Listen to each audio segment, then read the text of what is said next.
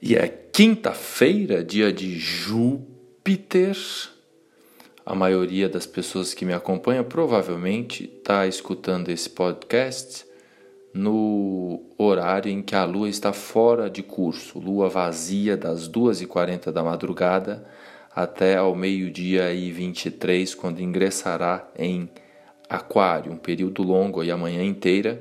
Então, não se assuste se de repente a galera fique mais distraída nesse, nesse momento. As filas podem ficar maiores, o trânsito é como se né, estivéssemos no mundo da lua, desconectados da realidade.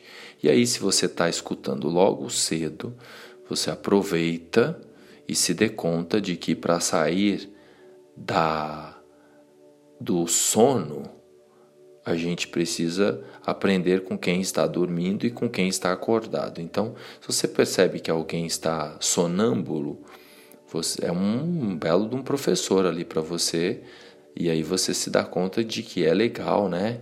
Estar um pouco mais em estado de atenção.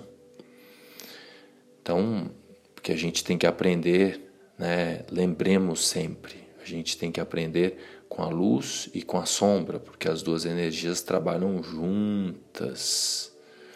E falando nesta interconexão entre eu e o outro, no final da história, todos somos uma unidade, mas a gente está viciado na segregação, na separação.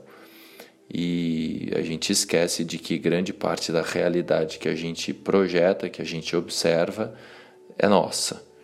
Então, se alguém está aí distraído à sua frente, lembre-se de que está te ensinando para que você fique mais em alerta. E claro, se você está me acompanhando aqui, esteja mais presente, esteja mais consciente, esteja mais em estado de atenção. E aí, usando as outras energias, a conexão entre a Lua e o sol nesse dia, é importante você, é, além da inovação que eu comentei é, no episódio anterior, é interessante você refletir um pouco sobre colocar-se a serviço da humanidade. E é claro que é um dia também favorável para refletir um pouco sobre o uso que você tem feito aí dos equipamentos eletrônicos. Nesse dia a gente fica meio eletrificado, a gente fica mais ainda conectado com as energias sutis da natureza e que o ideal seria a gente estar tá mais na natureza para se desmagnetizar, desmagnetizar. Mas a gente fica isolado da Terra, a gente dorme numa cama que não está conectada com a terra, a gente já bota um calçado, a gente fica o tempo inteiro segurando um celular, que é onda eletromagnética para tudo quanto é lado. Então, convido você a fazer um pouco de reflexão sobre o seu nível de aterramento.